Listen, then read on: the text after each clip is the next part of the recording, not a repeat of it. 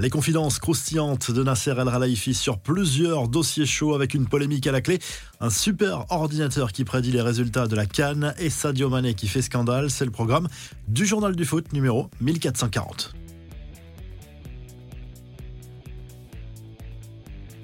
Le boss du PSG lâche ses vérités sur les dossiers chauds du moment. Nasser El Khelaifi s'est confié à RMC, l'équipe et au journal Le Parisien.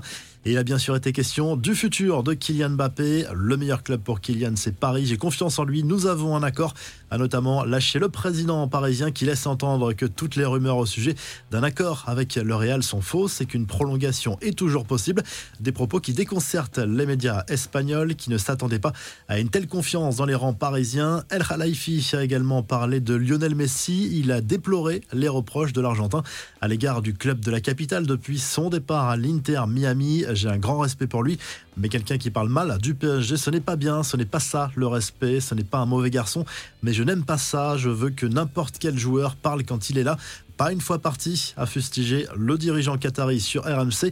Il a été question aussi du Parc des Princes. Et là, le boss du PSG n'y est pas les deux mains mortes et accuse à demi-mot la mairie de Paris de racisme sur le blocage de la vente de l'enceinte en vue d'une rénovation. C'est parce que nous sommes arabes, s'est interrogé El Khalifi. Enfin, ce dernier a également encensé Ethan Mbappé qu'il avoue adorer et Warren Zahir Emery qu'il imagine faire toute sa carrière dans la capitale française. Les autres infos et rumeurs du mercato, un cadre européen s'attaque à un joueur de l'OM selon les informations de Téléfoot. Le Bayern Munich s'est renseigné pour enrôler Jonathan Klaus. Les Bavarois apprécient son profil et aimeraient l'aligner sur le côté droit derrière Kingsley Coman qu'il côtoie en équipe de France.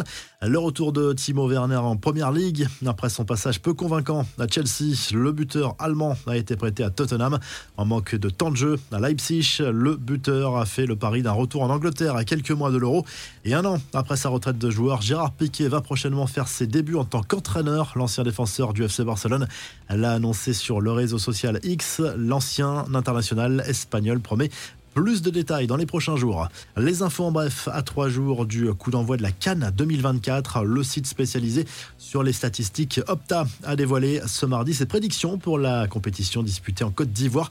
C'est un super ordinateur qui a simulé la compétition. Le Sénégal est légèrement favori pour conserver son titre. Derrière, on retrouve la Côte d'Ivoire, premier pays africain Demi-finaliste lors d'un mondial, le Maroc complète le podium des favoris. Dites-nous qui vous voyez soulever le trophée à la canne. Le PSG inspire aussi la NBA à l'occasion du NBA Paris Games 2024. Les Brooklyn Nets sont sur les terres du club parisien, considérés là-bas comme un modèle en termes de construction d'image de marque, de l'aveu même du vice-président de la franchise. Enfin, Sadio Mané, lui, crée une polémique après son mariage dimanche, une cérémonie tenue secrète à Dakar. L'âge supposé de la mariée fait scandale en Allemagne, en Angleterre et surtout au Sénégal. D'après divers médias, la femme de Mané n'aurait que 18 ans, ce qui voudrait dire qu'il l'aurait connu mineur. La revue de presse en Angleterre, le Star Sport se penche sur la défaite de Chelsea en demi-finale aller de la League Cup 1-0 sur le terrain de Middlesbrough. Décidément, rien n'est simple cette saison pour les Blues.